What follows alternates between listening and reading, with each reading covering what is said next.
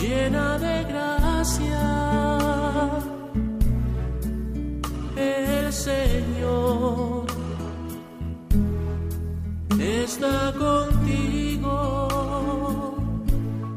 Comienza Caminos de María, dirigido por Eustaquio Masip.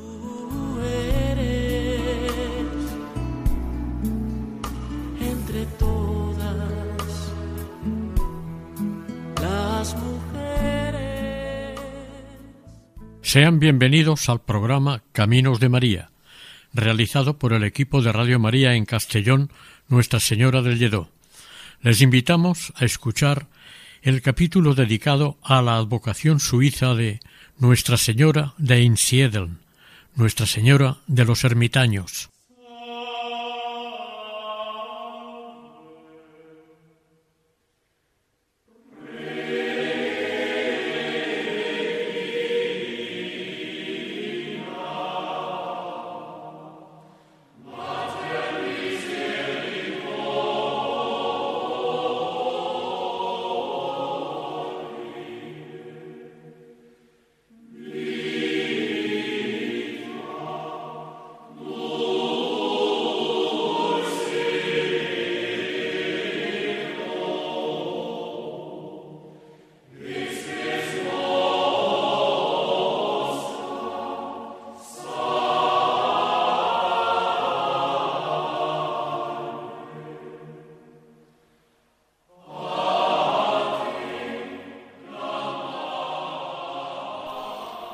Suiza, también conocida como Confederación Helvética, es un pequeño país montañoso del centro de Europa que está considerado como uno de los más ricos del mundo, tanto por las finanzas como por la cantidad de empresas multinacionales que están domiciliadas en él y, desde luego, por sus panorámicos paisajes está formada por una confederación de estados menores llamados cantones.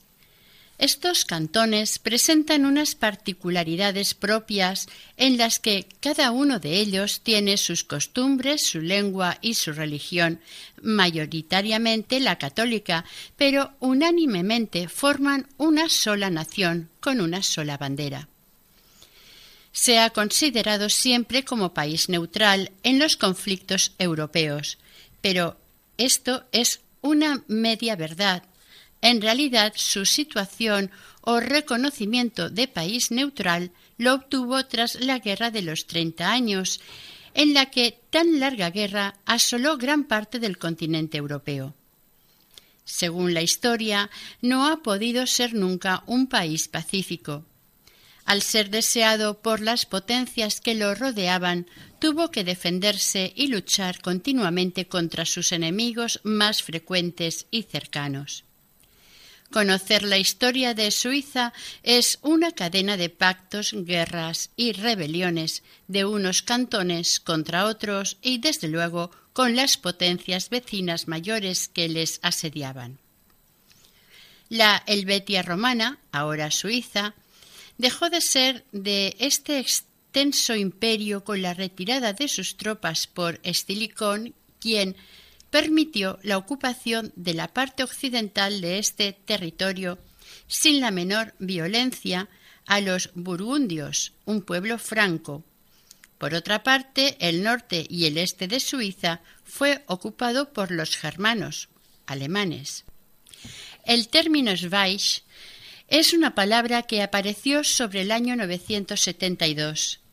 Con este nombre, los alemanes nombraban a los pueblos que vivían en la zona de más al norte de estas tierras suizas y que, entre otras ocupaciones, se dedicaban a incendiar parte de los bosques con el fin de dedicarlos al cultivo de la tierra y a edificar poblados.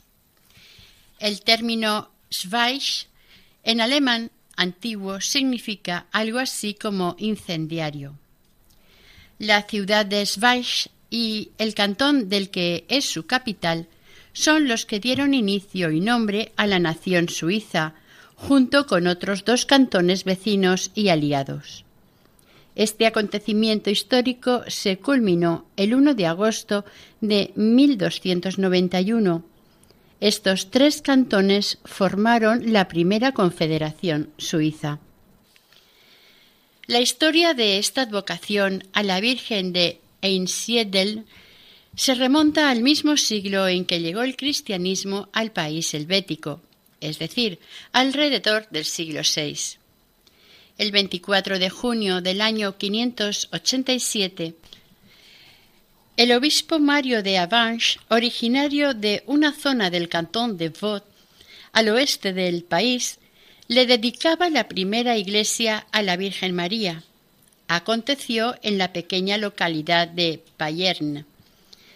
Esta especial iniciación piadosa de gran parte de los suizos hacia la Virgen continuó incrementándose los siglos siguientes, de tal modo que las catedrales de Lausana, Basilea, Sion y Constanza fueron dedicadas a Nuestra Señora Santa María. El nombre Einsiedel es el que se le dio a una ermita que se hizo famosa por haberla construido un santo ermitaño. Este hombre vivió unido a esta ermita toda su vida desde el mismo momento que se entregó a la voluntad de Dios y de la Virgen María.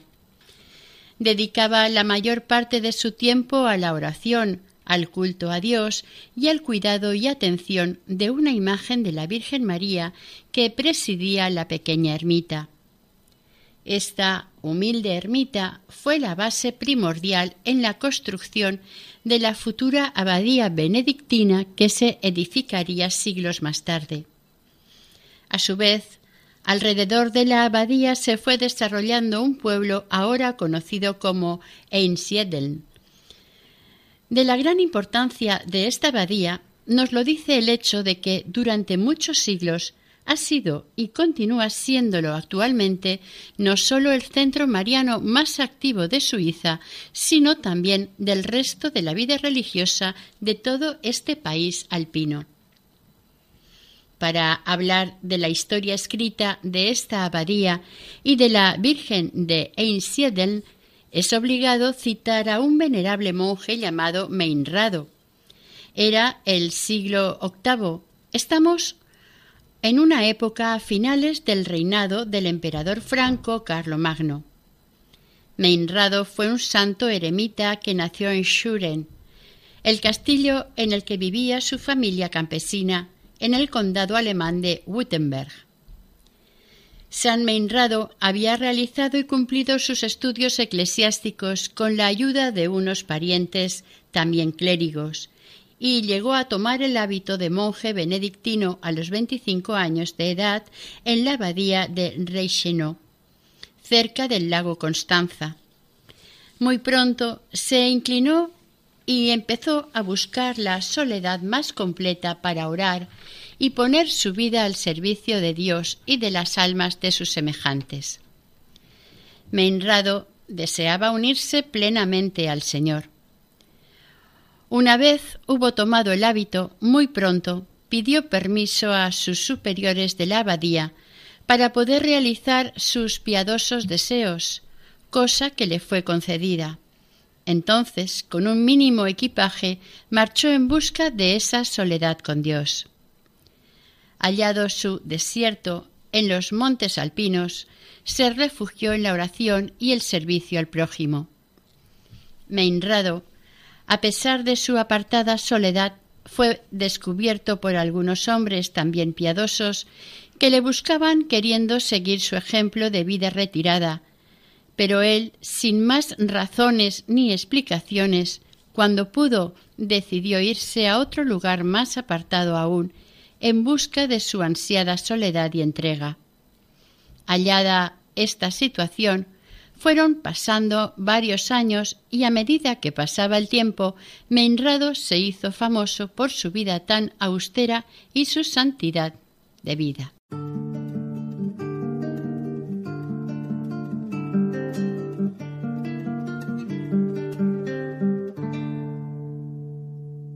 Cordero de Dios que quitas el pecado del mundo Ten piedad de nosotros, ten piedad de nosotros, Cordero de Dios que quitas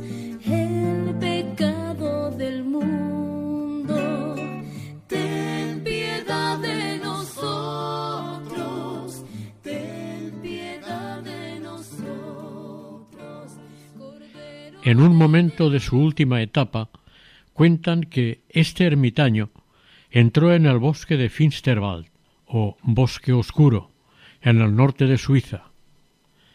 En esas fechas él ya contaba con unos cuarenta años de edad. Estando un día meditando en este bosque, en la ladera del monte Etzel, Meinrado vio que unos halcones estaban amenazando y agrediendo a un par de crías de cuervo que estaban acurrucados en su nido, en lo alto de un árbol. El monje cogió el par de cuervos, los llevó consigo hasta su cabaña, que se construyó para él a manera de celda, los alimentó y los fue criando siempre amorosamente. Meinrado construyó una pequeña capilla adosada a su cabaña, dedicándola a una imagen de la Santísima Virgen que le regaló la abadesa Hildegarda de Zurich. A esta imagen de María, el ermitaño, es a la que le dirigía sus peticiones, oraciones y agradecimientos en cada momento del día. Esta ermita distaba unos veinte kilómetros de la ciudad de Zurich. Siguiendo con la leyenda, se cuenta que los dos cuervos se quedaron a su lado hasta el fin de sus días. Pero un triste suceso ocurrió el 21 de enero del año 861. Una fría mañana de invierno, mientras celebraba misa, previó que iba a ser asesinado, cosa que ocurrió, desafortunadamente, ese mismo día. Este suceso ocurrió de la siguiente manera. Había dos ladrones en la zona, convencidos de que este santo monje guardaba un tesoro escondido en la ermita. Los dos buscaron y visitaron al monje con el propósito de robarle el tesoro. Una vez llegaron a la ermita, fueron muy bien acogidos por el ermitaño, seguramente porque los delincuentes iban disfrazados de peregrinos. Estos, por más que buscaron y rebuscaron en la humilde choza del monje, no encontraron ningún tesoro, ni nada que tuviera un gran valor material. Defraudados por todo ello, y como castigo al ermitaño, apalearon a Meinrado de tal modo que le causaron la muerte.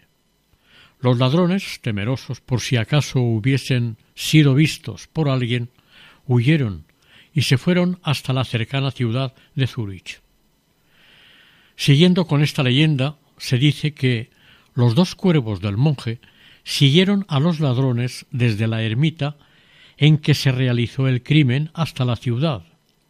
Al llegar a Zurich, los cuervos iban sobrevolando y graznando furiosamente en el aire sobre las cabezas de aquellos dos delincuentes.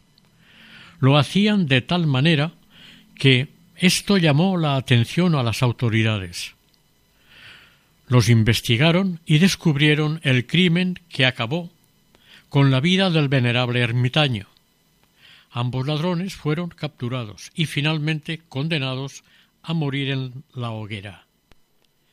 Esta leyenda, o quizás historia, explica el por qué el escudo de la ciudad de Zúrich y la propia abadía tienen representados en sus escudos los dos cuervos.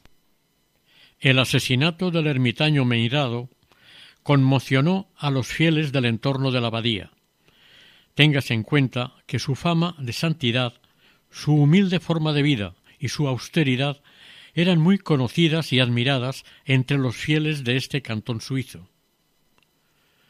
Los benedictinos de la abadía, a la que pertenecía Meinrado, enterados del mortal suceso, fueron a la ciudad para recoger los restos de éste y los llevaron a enterrar, con toda solemnidad, a la capilla de la Virgen de la misma abadía. Con el tiempo, sobre el pequeño ermitorio en el que vivió Meinrado, se edificó un templo o santuario dedicado a la Virgen de Einsietel, o lo que es lo mismo, a la Virgen de los Ermitaños. Ensiedel significa en alemán ermita.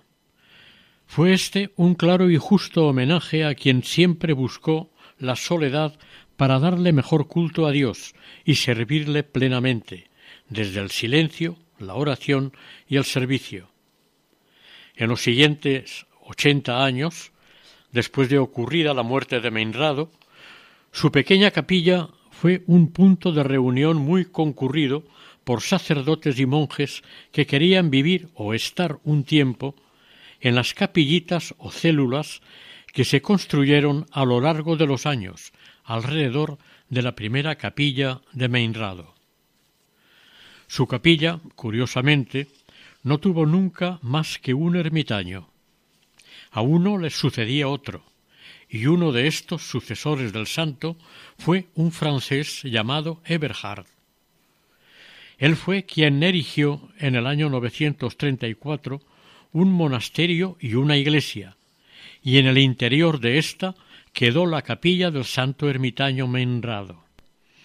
Para construir este nuevo monasterio, los monjes pidieron al obispo Conrado de Constanza que se construyera la nueva iglesia del monasterio y la capilla de la consagración y que estuvieran dedicadas solamente a San Meinrado. A este respecto nos cuenta la leyenda que la noche antes de la consagración el obispo fue a la pequeña capilla para orar. Luego vio en una visión a Jesucristo descendiendo desde el cielo. Le acompañaban multitud de ángeles y de santos, y la Virgen María apareció envuelta de luces. En un momento solemne, Jesucristo consagró la capilla en honor a su madre, María. Esta debería ser especialmente venerada en Einsiedeln y mostrarle a la gente el camino hacia su hijo. Cuando el obispo Conrad iba a inaugurar solemnemente la capilla a la mañana siguiente, vaciló. Urgido por los monjes a que la consagrara, finalmente se rindió y quiso proceder a su consagración solemne. Ya se está poniendo la túnica para el servicio cuando aparece un ángel y le dice Hermano, para, para.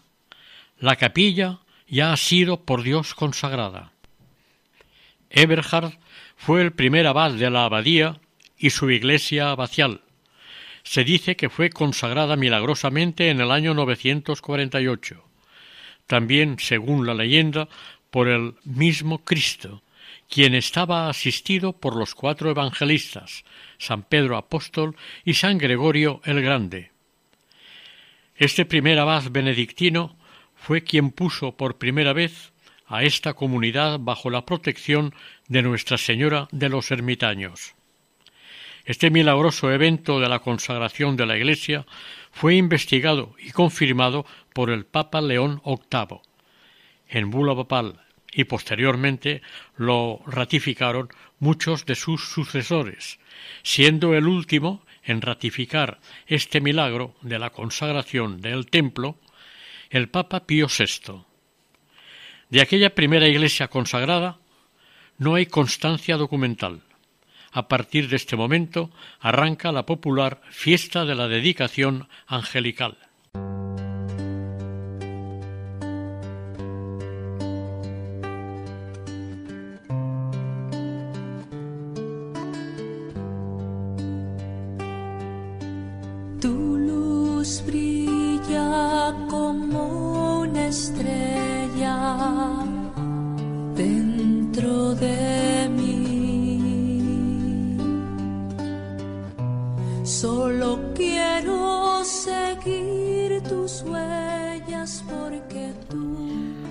Versión de estos acontecimientos nos lleva a San Benón de Metz. Este santo estuvo en aquella pequeña ermita del bosque en el año 934. En ella había una ermita de la Virgen y un San Mauricio. Todos estos datos según un documento del emperador Otón I fechado en el 947. La consagración de aquella pequeña iglesia se celebró el 14 de septiembre de 948 y es la que está ubicada hoy en día bajo la amplia bóveda de la ahora Basílica de Nuestra Señora de Einsiedeln. Otra notoria curiosidad nos cuenta que en el año 965 el tercer abad, llamado Gregorio, fue nombrado príncipe del Sacro Imperio Romano Germánico por el emperador Odón I.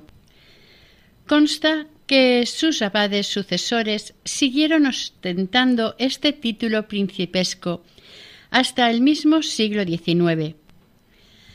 A partir del año 1000 empezaron las peregrinaciones a esta abadía, pero hasta el siglo XII no empezaron las peregrinaciones dedicadas a la Virgen de los Ermitaños. Según el escritor e historiador Hermann Kuning, contó en su relato del viaje que realizó en su momento que este lugar de la abadía es el punto donde arranca el camino alto de Santiago y en sus explicaciones cuenta su paso por las diferentes poblaciones por las que pasa este camino alto a Santiago de Compostela. Lucerna, Berna, Friburgo, Ginebra y continúa por el valle del Ródano en Francia, que por otra parte, más tarde y en sentido contrario, se dirigirá hacia el norte, llegando hasta Linz, Salzburgo, Innsbruck, Liechtenstein e incluso Chequia y Polonia. Los monjes ermitaños hicieron mucho por difundir estas leyendas entre la gente y al mismo tiempo su historia, todo ello a través de dibujos, pinturas y escritos. El Papa recibió información detallada de estos acontecimientos ocurridos en la noche del 14 de septiembre de 948 y dotó a esta capilla de numerosas indulgencias. En el siglo X, la abadía ganaba cada día mayor prestigio y poder con gran rapidez va controlando y adueñándose de los territorios circundantes de su zona, que algunos de los cuales están actualmente fuera incluso de aquel cantón.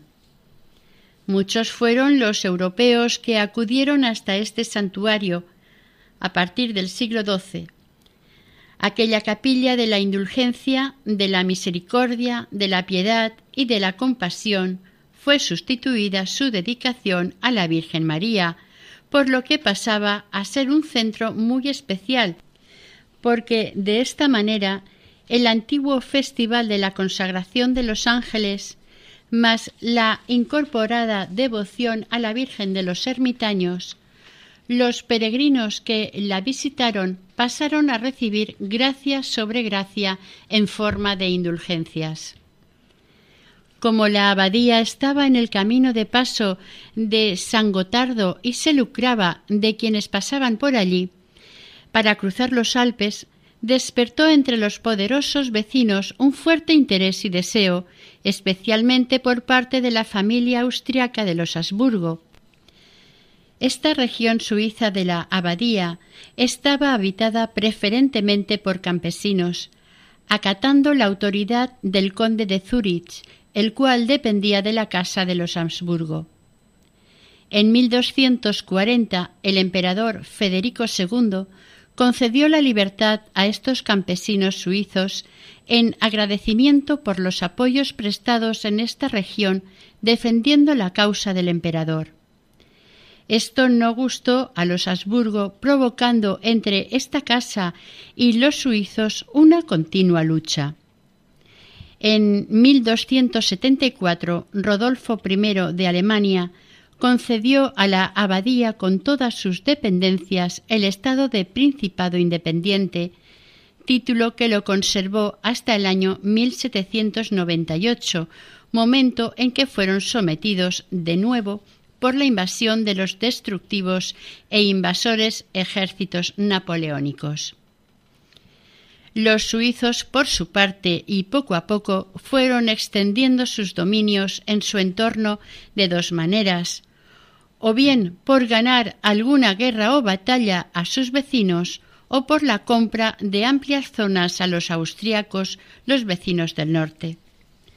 Años más tarde de la concesión del estado de independencia, el santuario de la Virgen de los Ermitaños se hizo famoso en toda Europa por el aprendizaje y piedad de sus monjes. Fueron muchos los santos y sabios que estuvieron o vivieron entre sus muros. Allí floreció la música, la impresión y el estudio de letras. Del siglo XIV es la probable leyenda del famoso héroe suizo Guillermo Tell, su héroe por antonomasia, que luchó por la independencia de su país y por su propia libertad. Para algunos investigadores fue una personificación de los muchos suizos que lucharon por su patria. En el siglo XV las reglas y la disciplina se relajaron bastante, como en el resto de Europa, hasta que llegó un monje procedente de Sangal como abad. Este consiguió recuperar la regla benedictina más estricta. En este siglo, en 1466, aconteció un hecho de mucha repercusión entonces. Durante dos semanas de septiembre, con motivo de la bendición de los ángeles, se vendieron en este santuario unas 130.000 insignias que representaban un ángel de metal. Estas insignias eran exclusivas de Einsiedeln y la opinión general decía que esta insignia defendía o protegía a sus poseedores.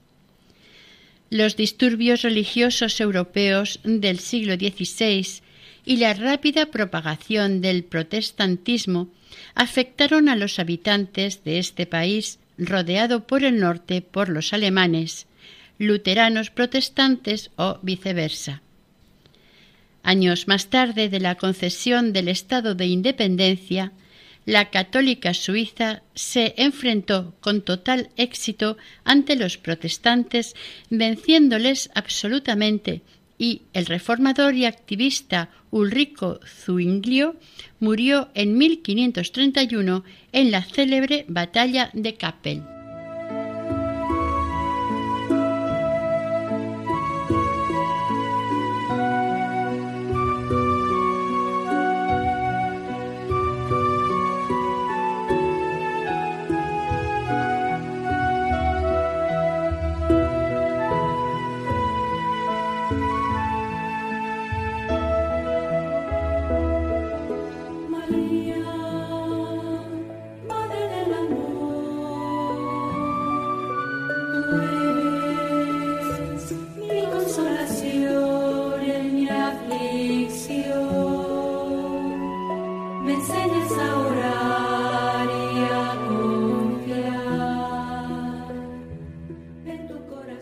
Recordamos que están ustedes escuchando el capítulo dedicado a Nuestra Señora de Einsiedeln, Nuestra Señora de los Ermitaños.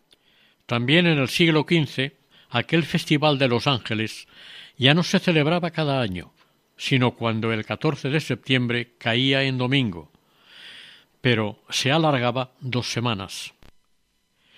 Se cuenta que en el año 1466 se puso en la capilla la actual imagen de la Virgen de los Ermitaños. En este año se reunieron ciento treinta mil peregrinos, de ellos ochenta mil pasaron por la capilla. Cuatrocientos sacerdotes escucharon en confesión a los creyentes. En este siglo, un valeroso caballero, militar, político, juez, ermitaño y asceta, irrumpió en la vida de la conflictiva sociedad suiza. Se trata de San Nicolás de Flue. Este importante personaje suizo, según los historiadores, era descendiente de la familia de los Hohenzollern y vivía cerca del lago de Zurich. En su compromiso de vida mostró siempre una gran voluntad y entrega en la solución de conflictos, sobre todo si afectaban a la convivencia de las gentes. Nicolás tenía un espíritu pacificador y gran tino en solucionar las enemistades. Se cuenta que su influencia pacificadora evitó batallas y luchas con un don especial para convencer a los contrincantes. Fue el primer promotor de lo que ahora se habla de la neutralidad de Suiza. Su bien hacer, sabiduría y santidad motivaron que su santidad Pío XII lo elevara a los altares. Es uno de los copatronos de Suiza, junto con Nuestra Señora de Einsiedeln y San Gall. El lugar de Einsiedeln se fue convirtiendo en punto obligatorio de peregrinación para los suizos y los europeos más cercanos, llegando a ser un importante baluarte del catolicismo contra la reforma protestante. Aquel centro de peregrinación del inicio medieval seguirá siendo un centro de peregrinación mariana de primerísimo orden en el siglo XVI. El mismo año que empezó el nuevo siglo, se contabilizaron más de cien mil peregrinos y tuvieron un desconocido éxito los emblemas fabricados con materiales fácilmente fundibles, como el plomo o el estaño, recuerdos de bajo coste que se vendían en el monasterio. Un hecho muy importante acontece al este de Europa en el siglo XVI. Las tropas cristianas, en 1571, vencieron rotundamente a los turcos en la batalla de Lepanto. Por este motivo, esta abadía se sumó a la victoria con ceremonias litúrgicas, procesiones y teatro al aire libre. Seis años más tarde, en 1577, tras una grave crisis de la abadía, un pavoroso incendio devastó el monasterio. Sin embargo, muy pronto lo recuperaron y floreció de nuevo. En el siglo siguiente se citó por primera vez a esta imagen con el nombre de Madonna de Ensiedeln. La antigua consagración de los ángeles desde 1729 se celebró anualmente, pero si la gran consagración del ángel caía en domingo, se celebraba durante una semana, así hasta 1856. Luego se limitó a un solo domingo. Las peregrinaciones de este santuario mariano se convirtieron en una peregrinación a la Virgen María hasta que en 1798 estalló la Revolución Francesa. Una de las primeras víctimas en Suiza fue la Capilla de la Misericordia. Esta fue destruida por las tropas francesas. Seis mil soldados se acercaron hasta esta abadía con ganas de destrucción. Los mandamases de París estaban enfadados con la abadía porque en ella se habían refugiado muchos de los fugados políticos franceses. Y en ese momento querían vengarse, cosa que hicieron a fondo. Robaron y destruyeron todo cuanto se les antojaba. Cogieron la imagen de la Virgen de los ermitaños y se la llevaron a París. Pero alguien se anticipó al robo y la cambió por una copia.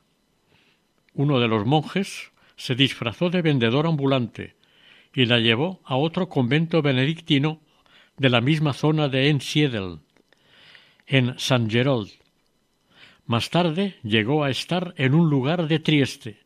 Finalmente estuvo como refugiada en casa de una familia protestante. Cuando volvió a su abadía, unos años más tarde, en 1803, la iglesia fue reconstruida. Entonces, una vez de vuelta a la abadía, la pusieron en su camarín, pero pintada por primera vez de negro con carbón. Antiguamente tenía un color natural, claro, y se decía que su color moreno era debido a los humos de las velas y de las grasas de las linternas que quemaban ante ella por peticiones o agradecimientos de los devotos. En 1602 se crea la Congregación Suiza de la Orden de San Benito, que optó por regularizar y exigir la más estricta observancia a sus monjes. En este siglo, la Capilla de la Gracia de la Virgen Negra, de Ensiedel, es el destino de más de un millón de peregrinos y visitantes de todo el mundo conocido entonces. Como especial particularidad hay que aclarar que la abadía es doble, es decir, bajo una misma autoridad del abad, dos comunidades viven en lugares separados bajo su dirección. Los monjes viven en Ensiedeln y las monjas en Far. Hoy en día, en la primera abadía viven unos sesenta monjes y en la segunda unas veinticinco monjas.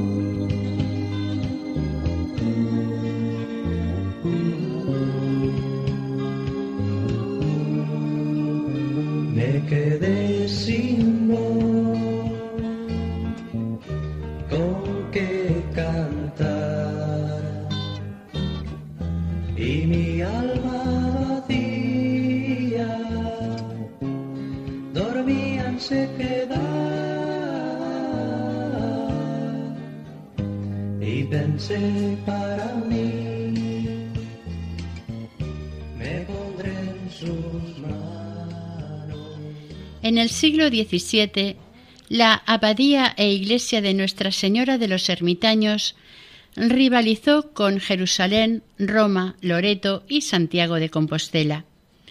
De este último camino, la iglesia de la Virgen de los Ermitaños era parada obligatoria para los peregrinos por estar situada en uno de los caminos de Santiago, el llamado Camino Alto del Este Europeo. La imagen de la Virgen de los Ermitaños del siglo XV estaba entronizada en la pequeña capilla erigida por Eberhard, porque la Virgen de esta advocación para él era siempre su objetivo devocional. En este siglo, la pequeña capilla de la Virgen de los Ermitaños, por su situación y decoración ubicada en el interior de la iglesia, recuerda mucho a sus visitantes el santuario de la Virgen de Loreto en Italia. Los dos días más importantes de peregrinación para acercarse y visitar este santuario mariano suizo son el 14 de septiembre, aniversario de la consagración milagrosa de la Basílica de Nuestra Señora por el abad Eberhard, y el segundo el 13 de octubre, día del traslado de las reliquias de San Meinrado desde la isla de Reichenau hasta Einsiedeln, en el año 1039. El milenio de San Meinrado se celebró con gran esplendor en 1861, al igual que el milenio del monasterio benedictino, conmemorado en 1934. Desde la colina donde está la imagen de San Benito, al ver el enorme edificio que compone esta abadía, puede observarse que tiene forma de una gran cruz situada dentro de un gran rectángulo de 156 metros de largo y 136 metros de ancho. El actual edificio que alberga los diferentes espacios o dependencias de esta abadía construida en 1735, ha sido remodelado, ampliado y reformado varias veces a lo largo de sus más de mil años. La más importante destrucción sufrida por esta abadía coincidió con la Revolución de 1798. Este monasterio fue suprimido y la iglesia destruida, pero en 1817 fue totalmente reconstruida, conservando las mismas dimensiones y estilo anteriores a su destrucción. Pocos años más tarde se recuperó en él la vida monástica tradicional. Es realmente una monumental y espectacular abadía por sus dimensiones, por su estética, sus valores interiores y el soberbio paisaje que la rodea. Se edificó sobre los restos góticos de la abadía anterior. Dos años más tarde se le añadió la extensa plaza a su entrada principal, con la Marienbrunnen, una artística fuente dedicada a la Virgen María, en recuerdo a la fuente que descubrió en su momento San Meinrado en este mismo lugar. La construcción de esta abadía está considerada por los expertos como el mejor ejemplo de la arquitectura barroca en Suiza. En su exterior se muestra bastante austera, pero es grandiosa.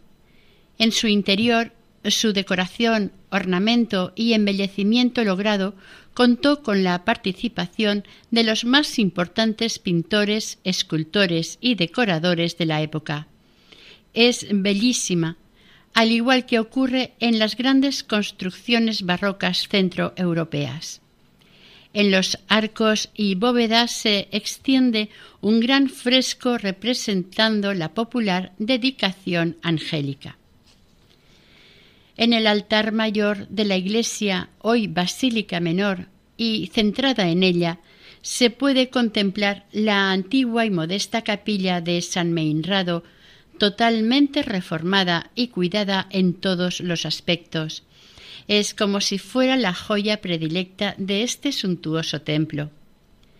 Esta iglesia abacial que ahora conocemos se inició su construcción el año 1719 por voluntad del abad en ese momento, Thomas Schenklin, bajo la dirección y diseño de Caspar Musbrugger, arquitecto y hermano benedictino. Fue consagrada el 3 de mayo de 1735 por el abad Nicolás Imfeld. Es una edificación barroca de fachada articulada por dos torres de campanas a ambos lados de su fachada principal barroca, como vigías permanentes del templo más visitado de Suiza.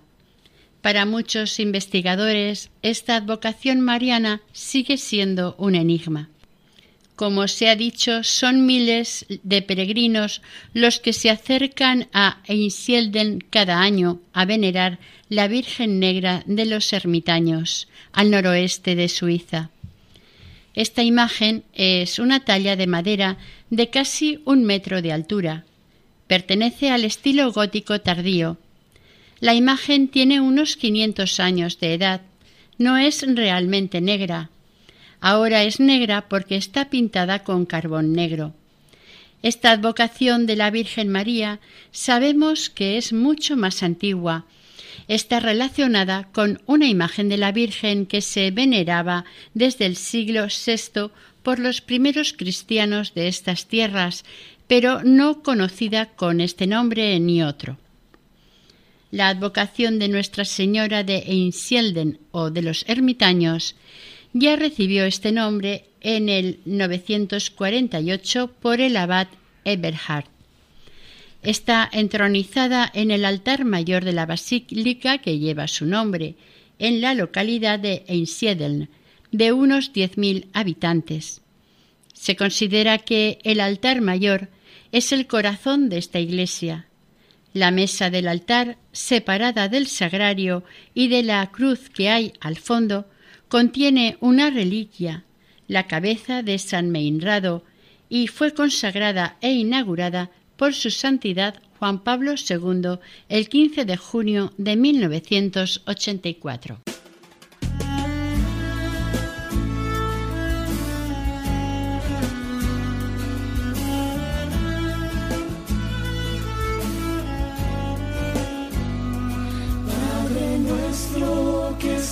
En el cielo, santificado sea tu nombre.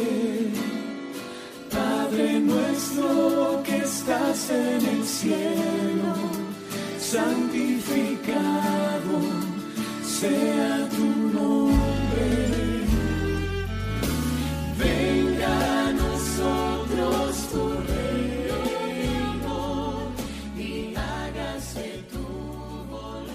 La talla de esta santa imagen consta de la Virgen y del Niño Jesús. Tiene 117 centímetros de altura. La Virgen lleva en su brazo izquierdo al Niño Jesús, quien, con su manita derecha, bendice a sus observadores, y con la izquierda sostiene un pajarillo negro, supuestamente un cuervo. La Virgen, en su brazo derecho, sostiene un majestuoso cetro de oro, y colgando de su brazo lleva una cadena con un sagrado corazón. Ambas imágenes, la madre y el niño, llevan sendas coronas de oro, Además, tanto la madre como el niño tienen sus cabellos dorados. Su vestimenta es de corte español. El miriñaque que lleva era propio de la corte española de entonces. En su totalidad, los ropajes son dorados. También están llenos de brocados elegantes, bordados con flores de oro, y está rodeada la imagen de una profusión de nubes y relámpagos que parece hacerla estar flotando en el aire. A pesar de este lujo, la Virgen Madre es sencilla, es como una mujer del pueblo, a la manera que nos la presenta San Lucas en su Evangelio. Una réplica de esta imagen también puede admirarse en la gran sala de la abadía. Cuando se ha visto esta imagen desprovista de su tradicional vestimenta, se nos presenta esbelta y regia, con la característica de que, como peregrina que es, parece dar un paso hacia adelante, como lo hacían los caminantes peregrinos que la visitaban. En las paredes de este santuario se ven pequeñas placas pintadas, votivas, de los fieles devotos, con muestras de agradecimiento a Nuestra Señora por sus gracias y favores, por haber intervenido felizmente en sus vidas. Por otra parte, se ven muletas y diferentes aparatos ortopédicos que se hallan en el exterior, aunque están al lado de la capilla de las gracias, como dando testimonio del agradecimiento de los sanados por la intercesión de Nuestra Señora ante el Señor. Esta capilla no tiene el mismo estilo arquitectónico del resto del templo. Es más bien clasicista, porque la anterior, barroca, fue destruida por los franceses. Existen unos libros milagrosos que recogen en sus páginas los informes oficiales de los muchos milagros atribuidos a esta imagen de la Virgen María, Nuestra Señora de los Ermitaños. En el siglo XIX, tras el lamentable paréntesis de la destrucción napoleónica y sus secuelas, resurgió con gran fuerza la peregrinación a este santo lugar de gentes provenientes de toda Europa, por lo que, de nuevo, su difusión llegó a los más apartados lugares del continente. Un nuevo período de turbulencias políticas va a perjudicar seriamente la devoción. En general, de los europeos en el siglo XX. Dos guerras mundiales afectarán a las peregrinaciones al templo de la Virgen de los Ermitaños. Sin embargo, se llegó a alcanzar los doscientos mil peregrinos a finales de este siglo, especialmente de origen español y portugués. Los de otras nacionalidades no son tan significativos, pero hay que reconocer la asistencia al santuario de un gran número de suizos, austríacos y alemanes. Todo el pueblo llano se acercó durante estos años a visitar, contemplar y rezar ante su madre, la Virgen Negra de los Ermitaños. En 1984, su santidad el Papa Juan Pablo II visitó este santuario y ese mismo año se creó en Suiza el proyecto Caminos a través de Suiza. En este ilusionante proyecto se presentan todas las alternativas posibles para recuperar el camino jacobeo y otras antiguas rutas de peregrinación olvidadas o desaparecidas, existentes en otros tiempos de la historia. Unos caminos que, o bien parten desde este santuario o llegan a éste procedentes de otros puntos de peregrinación del centro europeo. Actualmente, el portón principal de la iglesia se abre solamente en ocasiones muy especiales. Se hace para dar entrada y acoger a grandes masas de peregrinos, atraídos por esta venerada imagen de la Virgen María. Los portales laterales están abiertos cada día a todos los fieles y visitantes que acuden a este templo mariano, sea a participar, escuchar o presenciar los actos religiosos de los monjes benedictinos. En estos actos religiosos sorprende a los peregrinos o visitantes la magnificencia del interior del templo. No pasa nada desapercibido el delicado olor a incienso que envuelve su silenciosa atmósfera. Hoy en día las peregrinaciones siguen llegando con mucha frecuencia de Suiza y Alemania, especialmente los días 14 de septiembre y el 13 de octubre. Se debe esto, desde luego, a su cercanía a la abadía. Esta advocación, durante el siglo XIX, se expandió por América, surgiendo nuevos monasterios, llevada a este continente por los monjes agustinos y los emigrantes centroeuropeos. En Estados Unidos, entre otros lugares, se edificó el primer templo a San Meinrado en 1854.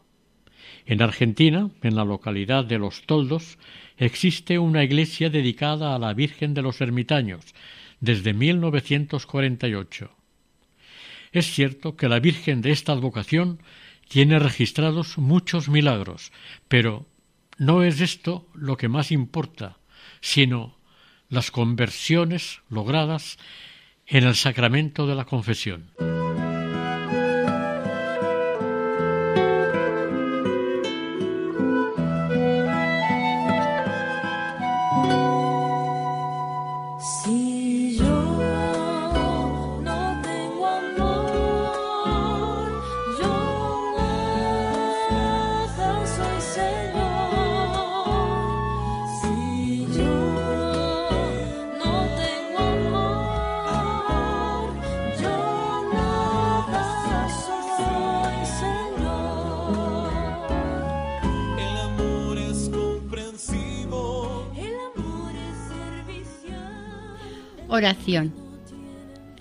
Dios te salve María, amada Señora nuestra de Einsiedel, Madre de Dios y Madre de los hombres, encomiéndanos a tu Hijo, preséntanos a tu Hijo. Él es nuestro mediador y abogado ante el Padre. Te rogamos, Madre de nuestro Señor Salvador, intercedas por nosotros ante tu Hijo en la gloria del cielo. Amén.